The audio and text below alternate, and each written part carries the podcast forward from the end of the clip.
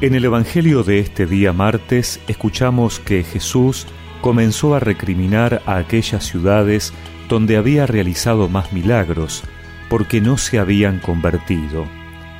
Ay de ti, Corosaín, ay de ti, Betsaida, porque si los milagros realizados entre ustedes se hubieran hecho en Tiro y Sidón, hace tiempo que se habrían convertido, poniéndose silicio y cubriéndose con ceniza.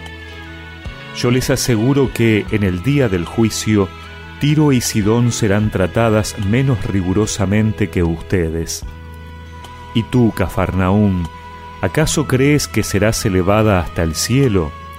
No, serás precipitada hasta el infierno, porque si los milagros realizados en ti se hubieran hecho en Sodoma, esa ciudad aún existiría. Yo les aseguro que en el día del juicio, la tierra de Sodoma será tratada menos rigurosamente que tú.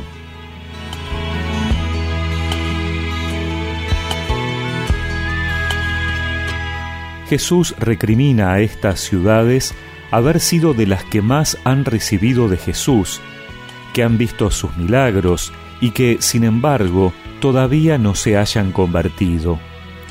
Y da la hipótesis que si Tiro, Sidón e incluso Sodoma hubieran tenido la posibilidad que ellos tuvieron, habrían creído en él y se habrían convertido. Tiro y Sidón son dos ciudades del norte, de pueblos paganos. Jesús les dice algo muy fuerte, que esa gente va a ser tratada mejor que ellos, los judíos, que es el pueblo elegido por Dios. Esto es algo inaceptable. Y más duro todavía es decirle a Cafarnaún que será precipitada al infierno y tratada más rigurosamente que Sodoma, aquella ciudad destruida en el Antiguo Testamento por ser ícono de pecado y perversión. En definitiva, lo que Jesús les reprocha es que, habiendo recibido la presencia misma de Dios entre ellos, no han creído realmente en Él. Su respuesta no ha sido proporcional al don de la salvación que les trae Jesús y que la ha manifestado con signos y milagros prodigiosos. Han recibido mucho, pero no han creído ni respondido.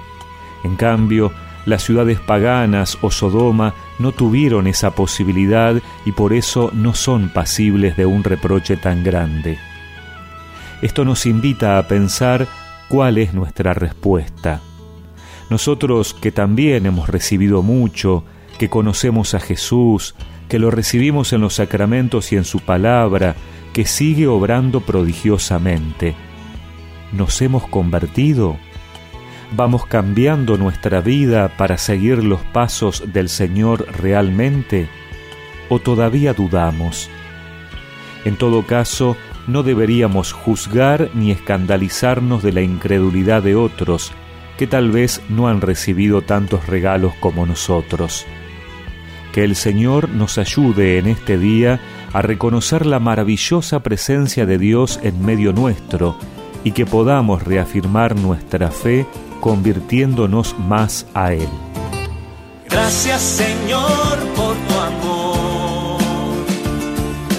Gracias, oh Dios, por tu lealtad. Gracias Señor por tu amor. Gracias, oh Dios, por tu lealtad. Tanto amor Dios al mundo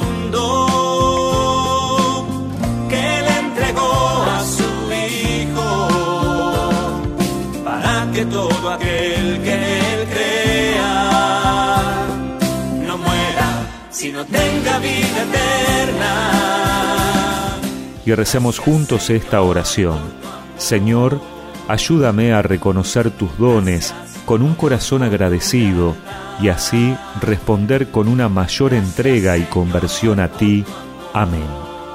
Y que la bendición de Dios Todopoderoso, del Padre, del Hijo y del Espíritu Santo los acompañe siempre.